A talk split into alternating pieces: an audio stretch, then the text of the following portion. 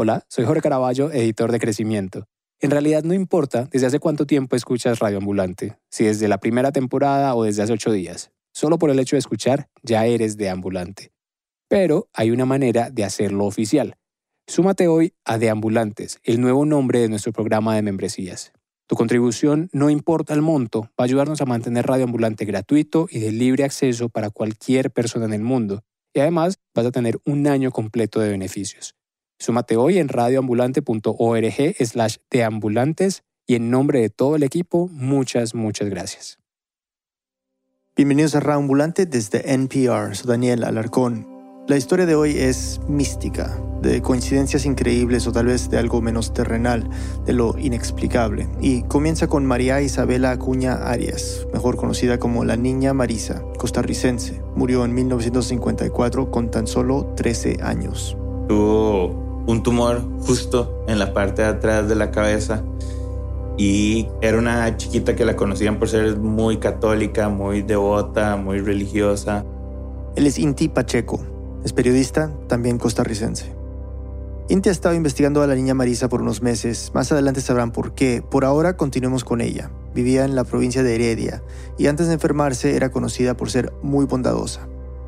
Hay cuentos de que ella rezaba y ayudaba a la gente, que cuando caminaba y veía a alguien, un indigente, le daba la plata que le daban a ella, no sé, para comer o para comprarse algo, y que siempre ayudaba a la gente que, que no tenía recursos pero tenía un problema en su casa. Su papá no era católico, era evangélico. Entonces ella lo que le pedía a la Virgen y a Dios era que convirtiera a su papá. Y es que los evangélicos no adoran a los santos ni a la Virgen María, símbolos fundamentales en el catolicismo. Tampoco creen en una sola iglesia universal guiada por el Papa. Los protestantes no tienen una iglesia unificada, sino varias denominaciones, todas igualmente válidas. Pensemos en el contexto por un momento. Años 50, Heredia, en ese entonces una provincia prácticamente rural de Costa Rica, un país pequeñito, conservador, muy católico, pues tiene sentido que Marisa sintiera angustia. Ser evangélico iba en contra de las creencias católicas, y Dios era una figura temida en esos tiempos. Abandonar el catolicismo era, a su entender, desobedecer su palabra, condenarse a un castigo eterno. Marisa no quería eso para su papá, para su familia. En todo esto, Marisa se enfermó, un tumor cerebral, cáncer, pero según cuentan, una monja de su colegio le dice que su mal puede tener un propósito. Le dice, ¿por qué no le ofrece su dolor a Dios para que convierta a su papá? Mejor dejar esto claro desde el comienzo, sin ganas de ofender. A Inti se le sale una risita aquí, pues porque no es creyente. Entonces para él todo esto es ajeno. Para mí eso es raro. O sea, yo no me imaginaba que era algo así. Entonces es básicamente ella, ok, voy a sufrir, para que mi papá sea católico. Pero en todo caso, eso se supone que es muy bondadoso, muy bueno, y por eso la consideran que era como demasiado buena y una niña de Dios. Marisa se negó a tener tratamiento para el tumor y dicen que hasta quedó ciega. Dedicó su sufrimiento a Dios y a su manera funcionó. Su papá se convirtió en católico antes de que ella se muriera y entonces yo creo que desde ahí, y ahí todo el mundo decía que era una niña que podía hacer milagros, en teoría. Aunque ella lo conversaba con su papá, le pedía que se convirtiera, pero bueno, cuando lo hizo todo el mundo lo tomó como un milagro. Y en Heredia, Marisa es una especie de celebridad católica. La gente va a su tumba y le deja cartas para pedirle favores, milagritos o milagrotes. Ya sé que se están preguntando, ¿qué tiene que ver todo esto de milagros y la niña Marisa con Inti, un ateo? ¿Por qué le terminó interesando la vida de Marisa? Bueno, la respuesta está en una historia familiar que descubrió hace poco, aquí Inti. A mediados del 2019, mi papá envió un mensaje al grupo de WhatsApp de la familia. Decía como en broma, soy producto del milagro de Maritza, la niña Heredia. Me han llamado del tribunal que aprueba Santos. Mañana voy como prueba. Espero que me lleven a Roma. Lo primero que pensé fue, ¿cuál Maritza? ¿Cuál milagro? Y lo segundo, pero si mi papá es ateo, este es él. Se llama Juan Diego. No me acerco a nadie con los conceptos de la fe, ni lo incluyo, ni lo manejo de ninguna forma. Y esto se veía en nuestra casa. Nunca nos enseñaron nada de Dios, ni siquiera somos bautizados. Todo lo que se refiere a los rituales católicos es un poco extraño para nosotros. Y de Marisa y el milagro, menos. No recuerdo escuchar nada, ni como anécdota. La primera vez que supe de Marisa fue con ese mensaje de WhatsApp. Me dio mucha curiosidad todo y seguí preguntando. Resulta que iba a ir a la conferencia episcopal a testificar por un milagro, un milagro que le ocurrió a él.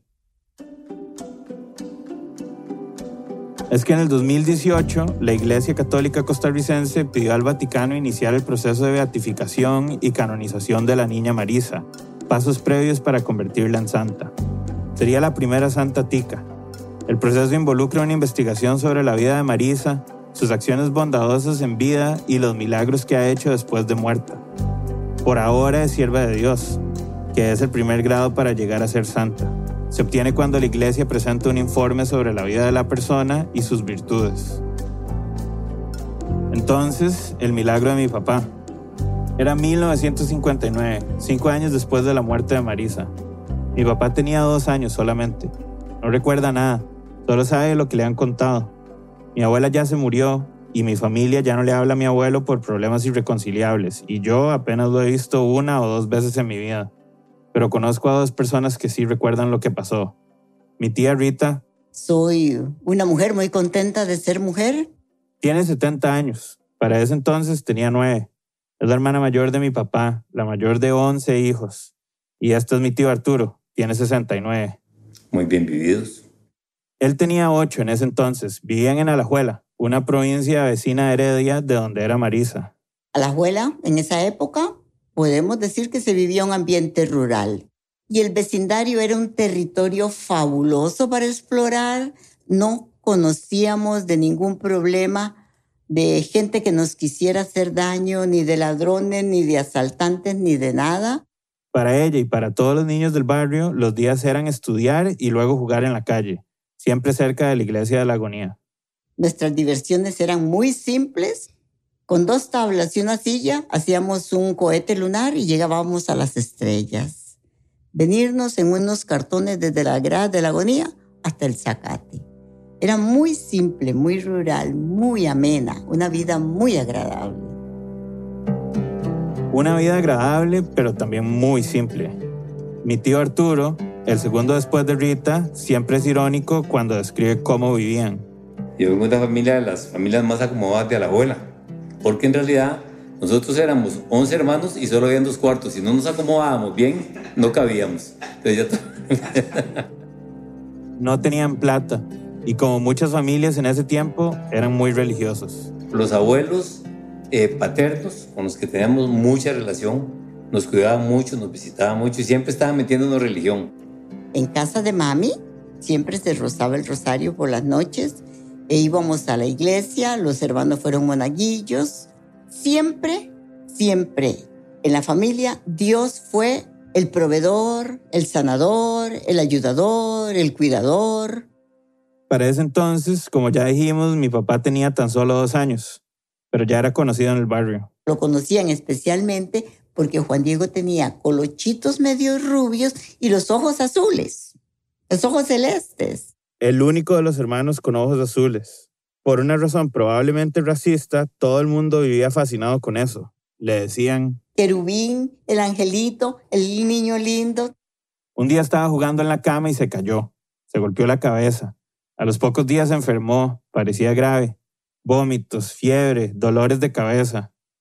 Mandaron a llamar a un médico para que llegara a la casa a examinarlo. Mi tío Arturo se acuerda bien de ese día. Cuando dijo hay que pasarlo de emergencia al hospital, ahí tomé conciencia de que algo no andaba bien. Y sí, de inmediato se lo llevaron al hospital. Él iba a estar en el, como en un salón general con los niños y se decidió que él estaba tan grave que había que ponerlo mínimo en pensión media, donde hubiese alguien siempre cuidándolo a él. Una pensión media era una habitación amplia dentro del hospital donde había pocos enfermos. Y la familia del enfermo tenía todos los permisos habidos y por haber. Llevarles comida, llevarles cobija, llevarles juguetes, estar presentes todo el día. Pero para tener ese espacio había que pagar. Rita y Arturo no tienen idea cómo hicieron mis abuelos para conseguir el dinero. De alguna manera se las arreglaron. Internaron a mi papá en la pensión y se armó todo un plan familiar para atenderlo. A mí, que era la mayor, y a Arturo nos dijeron, Juan Diego está grave, hay que ayudar. Ayudar eh, significaba mucho. Ayudar era cuidar a los hermanillos en la tarde, ayudarle a la abuela, eh, ayudarle a la tía que venía a, a cocinar y a atender los chiquillos, ayudar con los mismos chiquillos que no dieran más lata de lo que dan siempre. Rita también empezó a ir todas las tardes a cuidar a mi papá después de la escuela. Iba dos o tres horas. Ya sea para darle chupón o para hablarle, contarle cuentos, cualquier cosa. Por las noches lo cuidaban o mi abuela o alguna tía o alguna vecina. Mi papá nunca estuvo solo en el hospital. Arturo fue unas veces a visitarlo también. Para mí fue impactante verlo en la cuna como estaba y yo presentía que algo grave iba a pasar porque era, se veía muy, muy mal. Y las enfermeras comentaban que estaba muy delicado, que tal vez no iba a sobrevivir. Y más o menos una semana después de que fue internado, Se define que él tiene un tumor. más exactamente una meningitis tumoral. Parecía grave. Entonces, por ser un pequeño, un niño, son muchos los doctores que llegan y que asisten a Juan Diego, muchos los doctores que se involucran. El pronóstico era que mi papá se iba a morir si no se hacía algo. Pero mis abuelos fueron tajantes con los doctores. A ese niño no lo operan. Creo que era esta sensación de que si lo operan se muere y si no lo operan se muere. Que no tenga que sufrir tanto de una operación. Me imagino yo que ellos sabían que la ciencia, pues sí, pero no. O sea que en ese tiempo, en 1959, la ciencia tenía limitaciones grandes. Porque ahí se hablaba de abrirle el cráneo, de hacerle, de taladrarle. Se hablaban con estas palabras que para, para un lego esas palabras son muy duras. Un lego, un niño. Pero mi bisabuela tenía un plan. Por unas amistades en Heredia, ella se había enterado de la niña Marisa y de sus milagros después de la muerte. Milagros pequeños que se veían en las calles, que había arreglado una situación familiar, que había sacado una familia de un apuro económico. También se hablaba de que ayudaba curando enfermedades nerviosas, cerebrales, óseas, de la piel, tosferina, varices, tumores, reumatismo. También en ese tiempo se hablaba de un joven de 17 años que sufrió un accidente en moto. Tuvo hemorragias y fracturas múltiples, pero estos desaparecieron de repente gracias a Marisa, según sus seguidores. Y bueno, estos seguidores eran católicos de Heredia, gente que conocía a la niña Marisa e iban regando el rumor de sus milagros. Entonces mi bisabuela decidió rezarle a la niña Marisa, no sola, sino con todo el vecindario. Se rezó mucho. En la tarde chiquillos y en la noche adultos, pero llegaban los vecinos. Todos los vecinos estaban mm, dispuestos a poner su Ave María para que Juan Diego se curara. Es que eran tiempos en los que todos los vecinos del barrio se conocían y compartían entre ellos.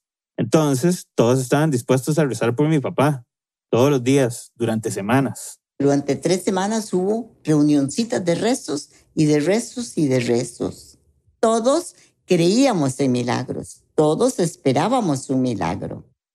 Un milagro de Dios a través de Marisa. Pero mi papá no mejoraba. Y para empeorar todo, enfermó de una gripe que se volvió neumonía. A la cuarta semana de estar internado en el hospital, el doctor le dijo a mis abuelos que mi papá no iba a pasar de la siguiente noche, que se prepararan. Yo cierro mis ojos y yo veo a mi mamá cosiendo un vestidito azul con orilla roja y recuerdo el ataúd debajo de mi cama, porque se compró un ataúdcito. Hasta ahí llegaron. No le puedo preguntar a mis abuelos si perdieron la fe de que Marisa haría el milagro, porque pues una está muerta y el otro salió de nuestras vidas hace tiempo. Pero me imagino que lo que les decían los doctores les pesaba porque mi papá se veía en muy malas condiciones. Mis abuelos les contaron a mis tíos que probablemente mi papá se iba a morir para prepararlos, aunque la mayoría no entendía bien qué estaba pasando. Los mayores eran Rita y Arturo, y recordemos, solo tenían 9 y 8 años. Incluso el concepto de muerte no lo tenía uno como muy, como muy claro tampoco. Lo que era el dolor y la ausencia y ciertas cosas. Al día siguiente mi tía Rita fue a la escuela, como siempre. Después llegó a la casa y ayudó con el almuerzo. De ahí salió para el hospital. Yo entré al salón y llegué a donde estaba Juan Diego y le vi la cara a Juan Diego y la almohada manchada. La almohada manchada de sangre y pus. Rita empezó a pegar gritos. Hasta ahí, hasta ahí. Ya después de ahí ya no hay cordura. Salió corriendo para su casa. Ahí estaba mi abuela. Yo nada más llegué a mi casa y le dije a mi mamá, lo operaron y hay sangre en la almohada. Rita entró en pánico porque mis abuelos habían dicho muy claramente que no operaran a mi papá. Mi abuelo no estaba en ese momento en la casa, andaba en un viaje de trabajo. Entonces mi abuela se fue sola para el hospital y regresó hasta la noche. Al día siguiente fue cuando se habló y se dijo que a Juan Diego se le había hecho un agujero y que por ahí se estaba vaciando el tumor. Esas fueron las palabras. Los doctores dijeron, es un milagro. Ninguno puso mano en la cabeza de Juan Diego. Nadie tenía una explicación clara de cómo se había hecho ese hueco en la parte de atrás de la cabeza de mi papá. Ahí estaba un huequito muy redondo, muy redondo, como si le hubieran puesto un, un troquel y le hubieran dado con un martillo. Por ahí, según mi tía Rita, salieron gotas de sangre y pus todos los días, durante un montón de meses. No recuerdan cuántos. Mi papá, por supuesto, tampoco lo recuerda. Para ella el milagro de la niña Marisa está claro. Ese es el milagro. Que a Juan Diego se le hiciera ese orificio para que se le saliera la infección. Sin que un doctor o cualquier persona en este planeta le pusiera un dedo encima. Mi papá escuchó toda su niñez sobre este milagro. Yo tenía sobre todo la versión de mi abuela, que me la contaba todo el tiempo, cómo fue que sucedió, y cómo ella, mi mamá y Marisa hicieron como un frente común para rescatarme de las garras de la muerte, porque ya estaba dado por muerto. Y como que todo el mundo había aceptado que era normal que me muriera, menos ella. ¿ya? Ellas dijeron, no, no tiene por qué morirse, no se va a morir y no se murió. Pero para él las cosas son menos místicas, menos grandiosas. No fue que salió el tumor, fue que se manchó la pus y sangre y no sé qué, y entonces dijeron que era el tumor. Pero entonces dijeron, no se murió ahora. Pero todavía queda ahí. Nadie sabe si le salió, si no le salió. Si le salió o no le salió el tumor. Y es que no le hicieron más estudios para saber si todavía estaba ahí o no. Y los doctores que lo atendieron ya se murieron. Mi tío Arturo trabajó en la central telefónica del Hospital de Alajuela y dice que buscó el expediente de mi papá, pero no lo encontró. Yo también pregunté en el hospital si tenían algún registro para ver si hay alguna explicación, pero no, nada. Digamos que no hay forma de demostrar que fue un milagro o que no lo haya sido. Solo tenemos la palabra de mi familia, la fe de mi familia. Yo, por como fui criado, necesitaba algo más, algo más racional. Entonces hablé con un neurólogo para ver si tenía alguna teoría de lo que pudo haber pasado. Yo me llamo Alexander Parajeles Vindas, soy un médico nacido aquí en Costa Rica, médico neurólogo. El doctor Parajeles lleva 25 años ejerciendo su especialidad. Le conté sobre el diagnóstico de mi papá, meningitis tumoral. Hablamos siempre tomando en cuenta que no hay un expediente médico y que todo lo que diga el doctor no es más que una aproximación, una opinión dada con poca información. No es una verdad. Me dijo que ya no se usa el término meningitis tumoral. Nosotros le llamamos una meningitis por células de cáncer o meningitis carcinomatosa. Meningitis carcinomatosa es cuando células cancerígenas llegan a inflamar las meninges, que son esas membranas que cubren el sistema nervioso central. Pero una meningitis carcinomatosa no se drena. Por la caída que sufrió mi papá antes de que empezara lo del tumor y por la salida de líquidos, a Parajeles le suena más a un hematoma o a un absceso. Un hematoma es un coágulo de sangre que se forma por un trauma. En este caso sería la caída. Y un absceso cerebral es una acumulación de bacterias que se inflama y forma una hinchazón. Los hematomas y los abscesos sí pueden drenarse. Esto explicaría lo de las gotas de sangre y el pus en el caso de mi papá. Entonces, para el doctor Parajeles estamos frente a un caso de diagnóstico equivocado. Y es que en esa época era difícil examinar el cerebro. Los dos métodos diagnósticos actuales, que es el TAC y la resonancia, sabemos que en los años 60 no existían. Eso, eso por un lado. Eso hace que la posibilidad de los diagnósticos que se confundan con un tumor maligno son muchos. Probablemente fue un hematoma, nada de cáncer, pero bueno, en el hospital de Alajuela todos estaban convencidos de que era un tumor maligno, un tumor que iba a matar a mi papá.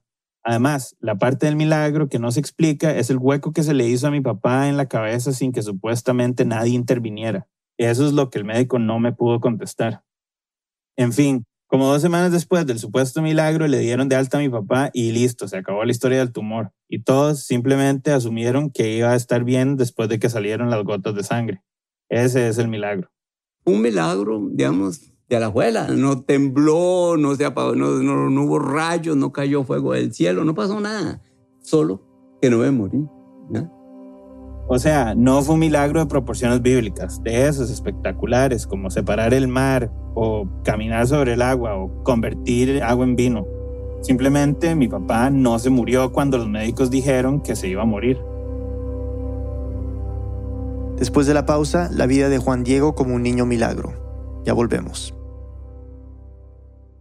Este podcast y el siguiente mensaje son patrocinados por la Fundación Margaret Casey construyendo una mayor libertad para que los agentes de cambio puedan construir una economía verdaderamente representativa.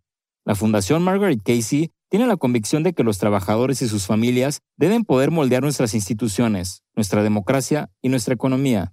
Conoce más sobre la Fundación en www.caseygrants.org y conéctate con la Fundación en Facebook y Twitter en arroba CaseyGrants. Cambiando el poder, empoderando la libertad. El mundo es un lugar complejo, pero conocer el pasado nos puede ayudar a entenderlo mucho mejor.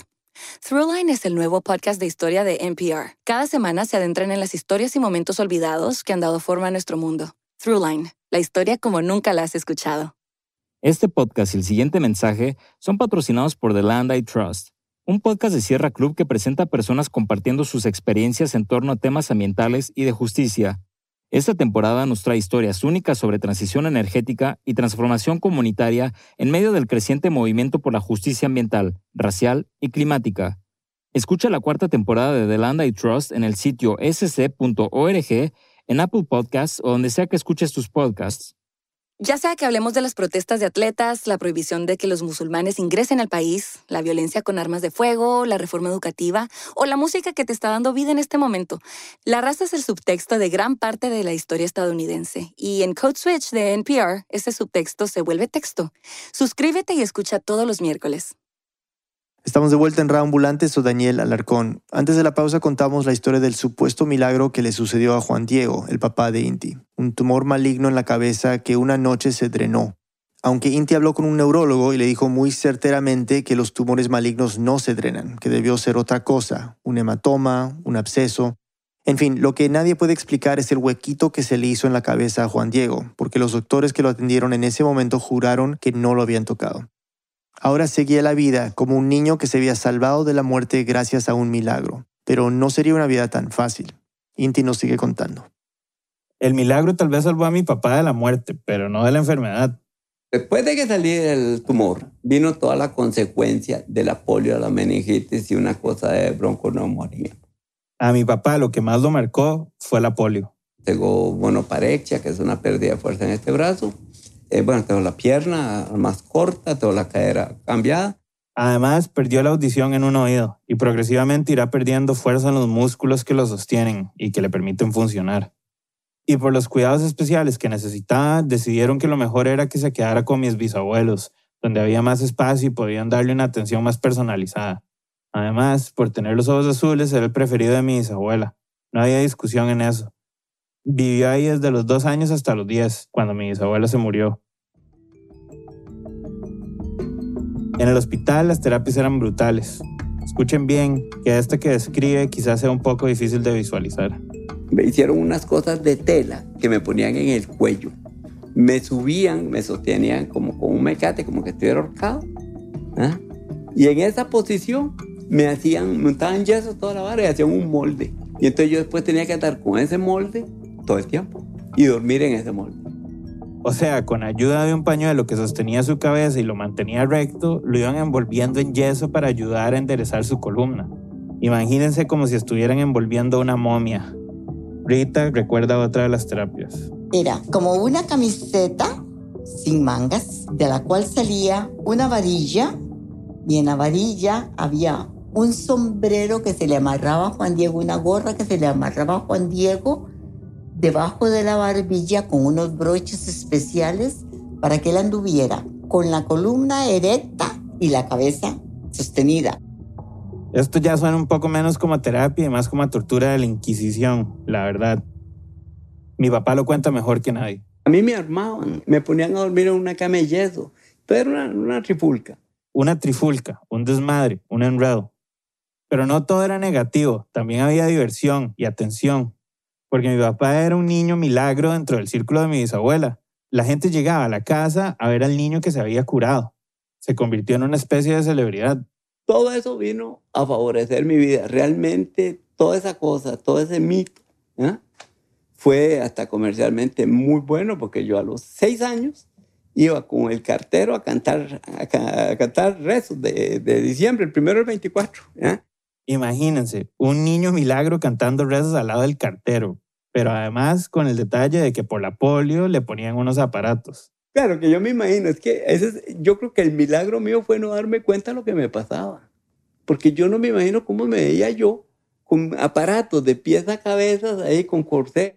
El cartero le pagaba unos centavos, pero no solo eran los rezos de diciembre. Teníamos en enero las fiestas de Santo Cristo de Esquipulas, después teníamos Semana Santa, todas esas agendas llenas, ¿ya? Entonces, y yo no sabía, pero yo era una atracción ¿ya? en ese momento. Una atracción. Mi tío Arturo, por otro lado, se encargaba de vender un librito que escribió un sacerdote que conoció el caso de Marisa. Es una especie de biografía. La familia de mi papá quería que todo el mundo conociera a la niña Marisa y su don. Yo decía, mire, es que yo tuve un hermano que casi se muere y esta santa lo salvó.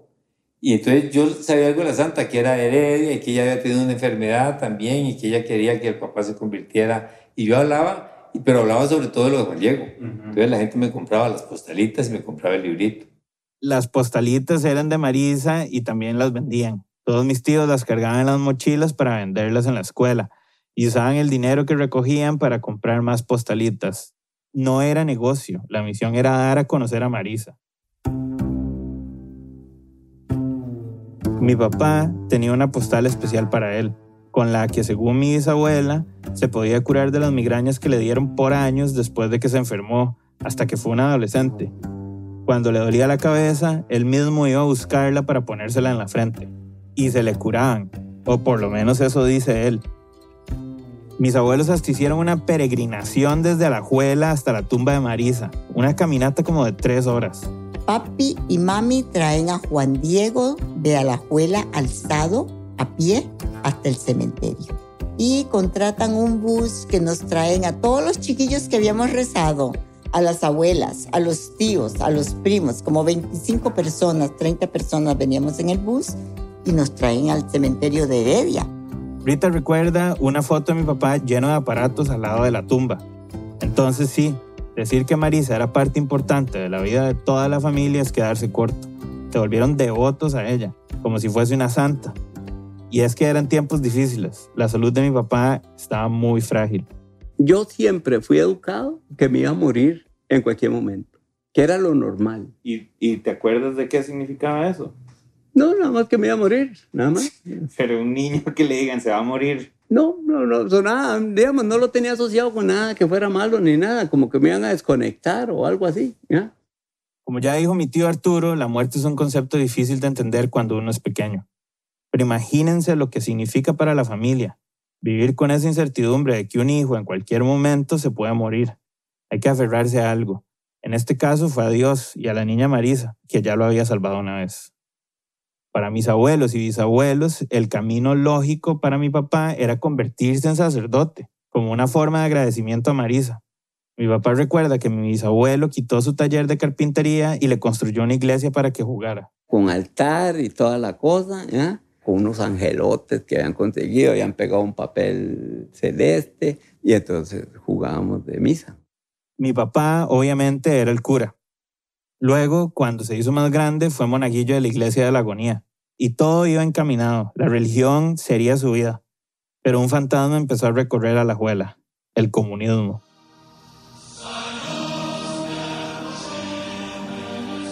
Como ya dijimos, mi bisabuela se murió cuando mi papá tenía 10. Entonces, él volvió a casa de mis abuelos. Llegaron los años 70 y mi papá, que ya era todo un adolescente, empezó a interesarse cada vez más por la lectura, específicamente por la literatura de izquierda. Y sin contar con la teología de la liberación, en las corrientes comunistas Dios no existe. Es un invento para mantener a las masas sometidas, para que no se involucren en la lucha de clases. Y fue ahí que mi papá rompió con la idea de Dios. Y no solo fue la ideología, fue también que mi papá encontró en la comunidad izquierda del país un lugar al cual pertenecía. Encontró un grupo muy distinto al de su familia, de quienes cada día se distanciaba más. Yo en la casa comía, participaba, pero no, no, no interactuaba socialmente, no me integraba, no, no, no, no. Vivía afuera. Y me imagino el porqué de ese distanciamiento. Mi papá absorbía todas esas ideas de izquierda y le chocaba la devoción a Dios tan grande de su familia. Además, había otra razón por la que mi papá nunca estaba en su casa, las constantes agresiones de mi abuelo, un hombre machista y violento.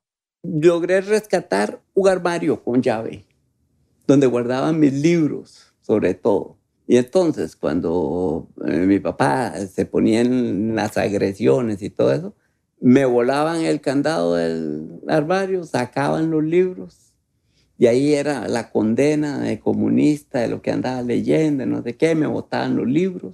Esto a pesar de que mi papá no hablaba nada sobre el comunismo en la casa de mis abuelos. No entraba en discusiones ni trataba de evangelizar en la casa, nada. nada. A diferencia de mis abuelos.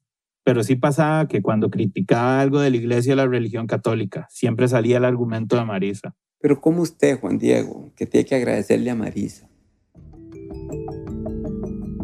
Pero para mi papá, Marisa pasó a ser un invento, como un mito, y el milagro fe.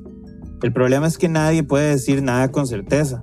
No hay hechos, todo está demasiado borroso y parece que la historia que todos cuentan ahora es la más conveniente. No estaba claro cómo fue que mi papá sobrevivió, entonces obviamente tuvo que ser un milagro. Mi papá no tiene ni idea de cómo sigue vivo, entonces todo fue gracias a la fe inquebrantable de su mamá y de su abuela. Pero algo es cierto, desde la adolescencia la niña Marisa desapareció de la vida de mi papá. Todos nos acordamos de, de saber que tenías un tumor, de la polio, de todo esto, pero nunca habíamos escuchado a Marisa. ¿Cierto? Ajá. Nunca, nunca, nunca, nunca. ¿Por qué? De no sé. ¿no? De no lo tengo como un recurso en mi historia. No lo tengo como un recurso narrativo. Porque claro, ¿cómo va uno a proclamarse ateo con un milagro a cuestas? Todos lo hacemos, ocultar partes, etapas de nuestra vida que van en contra de la imagen que queremos proyectar. Entonces, en mi familia corren narrativas paralelas. Una, la de mi papá, es la desaparición inexplicable de su tumor. La otra, la que sostiene principalmente mi tía Rita, es la del milagro de la niña Marisa. Rita sabe que mi papá no cree que fue un milagro, pero no le afecta. Tía, yo, una de las cosas que para mí es como importante de esto es como que, di, en mi casa nunca fuimos como muy religiosos, ¿verdad? Mi papá no, no nos llevaba a nosotros a la iglesia ni nada. Entonces, yo quería saber cómo, cómo percibió usted que mi papá, lo, lo que mi papá piensa sobre esto, digamos, sobre el milagro. Eso no me vale a mí nada, ni le vale a Dios. Porque Dios tiene una manera que no es la nuestra. Ni mis pensamientos son tus pensamientos, ni mis caminos son tus caminos. Lo que dice Dios. Entonces, basado en eso, yo me levanto de hombros con lo que digan y con lo que hagan. A mi tío Arturo, sinceramente, le da un poco igual. Y es que el ateísmo de mi papá nunca ha sido causa de problemas o discusiones en la casa. Él simplemente aprendió a evitar todo lo que tiene que ver con la religión. Con mi familia tengo una relación afectiva. No trato ni en la política ni en lo religioso. Pero entonces llegó el año pasado y a mi papá de repente lo convoca a la conferencia episcopal. Todo empezó un día que mi tía Rita fue a comprar un periódico que se llama El Eco Católico. Me fui a comprar el eco y lo leí y me di cuenta que en la curia metropolitana estaban haciendo indagaciones de personas que tuvieran conocimientos de algún milagro hecho por Marisa. Y por supuesto, mi tía Rita vio el milagro de mi papá como un perfecto ejemplo de los poderes de Marisa. El anuncio tenía un correo electrónico y unos números de contacto. Rita llamó y fue varias veces a dejar sus datos hasta que un día la llamaron de vuelta y le dieron una cita en la conferencia episcopal. Le pidieron los nombres y los teléfonos de las personas que pudieran dar testimonio. La primera persona en la que pensó Rita fue Arturo. Y la segunda, pues, ¿por qué no el del milagro que cree que no fue milagro? Mi papá. Los de la conferencia trataron de contactar a mi papá, pero no pudieron porque estaba en Panamá en un viaje de trabajo. Entonces Rita me dijo, necesitan hablar con usted en el es que no me dio la conferencia, me dio el tribunal eclesiástico, ¿ya? Tribunal, a mí toda esa la ley me da pavor que haber hecho, ¿ya? Entonces, ya después le pregunté, ¿y qué será? ¿Vos sabes qué? Me dice, sí, tiene que ver con lo de Marisa, con lo del milagro de Marisa. Dijo que bueno que lo llamaran. Y yo fui como un compromiso con mi hermana, porque ella sí estaba muy, se sentía muy comprometida porque ella fue a la que le dijeron que me llevara. Entonces yo, yo con eso, con, la parte afectiva con mis hermanos la tengo muy clarita. Yo a ellos les ayudo en todo lo que pueda y, y, no los cuestiono nada de Dios ni nada de eso. Yo voy a todo. Pero ni entendía qué era lo que tenía que hacer, aunque quería ir también, casi por pura curiosidad, por puro juego. Cuando me llamaron del tribunal eclesiástico, lo que hacía decía, bueno, pero incluye el viaje a Roma. ¿eh? Entonces, pero la verdad que no tenía idea de lo que eso puede significar.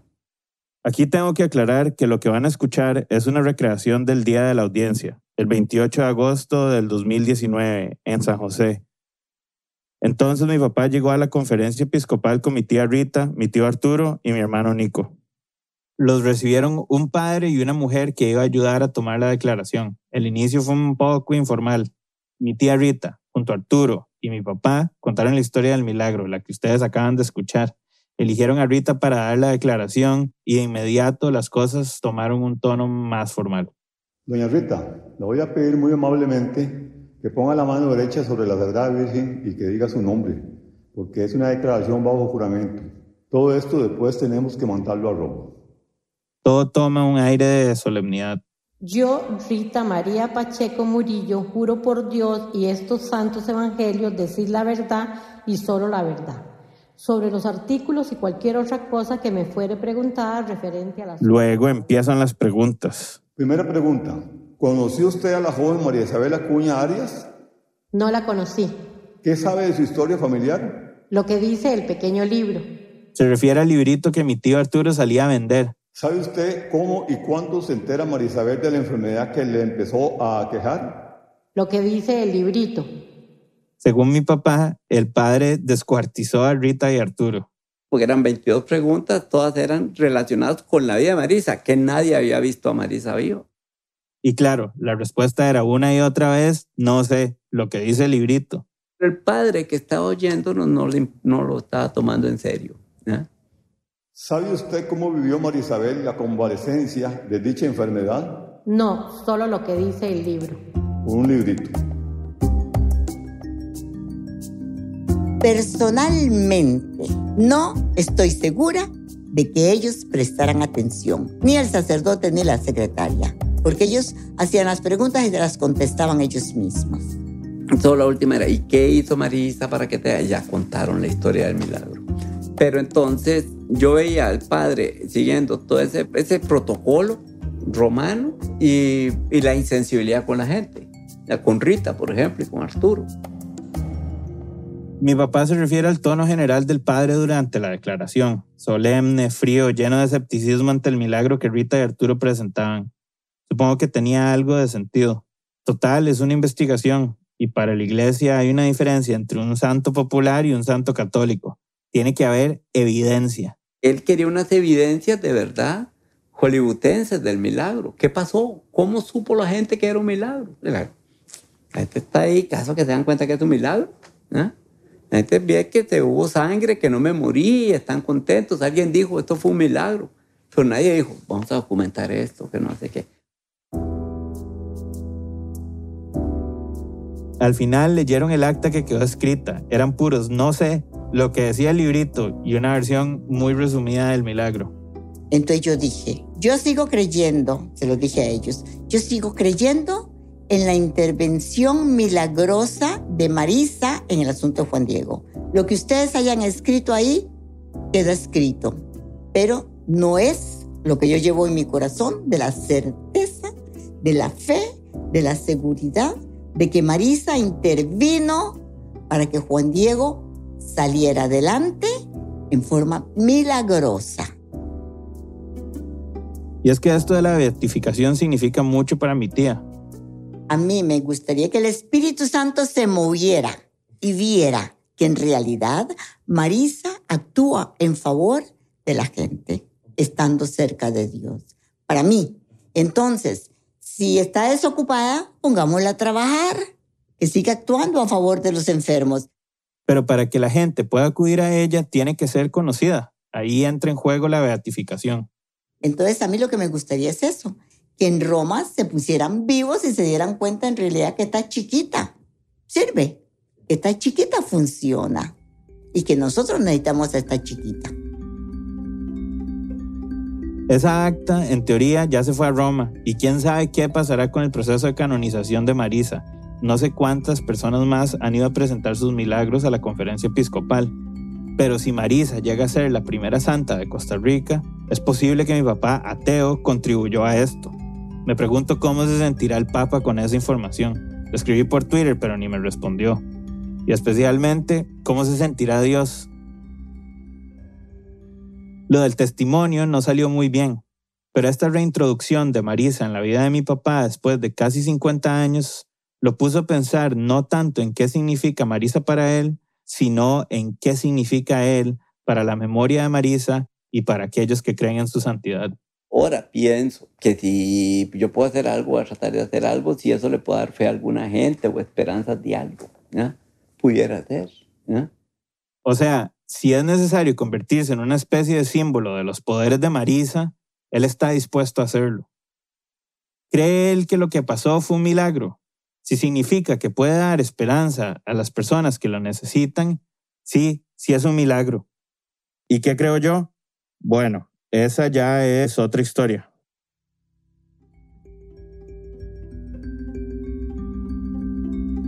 Inti Pacheco es periodista, vive en Nueva York. Esta historia fue producida por Luis Fernando Vargas. Luis Fernando vive en San José, Costa Rica. Muchas gracias a Jorge Vargas y a Ana Vega por prestarnos sus voces para este episodio. Este episodio fue editado por Camila Segura y por mí. La música y el diseño sonido son de Andrés Aspiri. Andrea López Cruzado hizo el fact-checking. El resto del equipo de Ambulante incluye a Paola Aleán, Lizeth Arevalo, Jorge Caraballo, Aneris Casasus, Victoria Estrada, Xochil Fabián, Remy Lozano, Miranda Mazariegos, Patrick Mosley, Laura Rojas Aponte, Barbara Sawhill, David Trujillo, Elsa Liliana Ulloa y Desiree Yepes. Fernanda Guzmán es nuestra pasante editorial. Carolina Guerrero es la CEO. Ambulante es un podcast de Ambulante Studios, se produce y se mezcla en el programa Hindenburg Pro. Ambulante cuenta las historias de América Latina, soy Daniel Alarcón. Gracias por escuchar.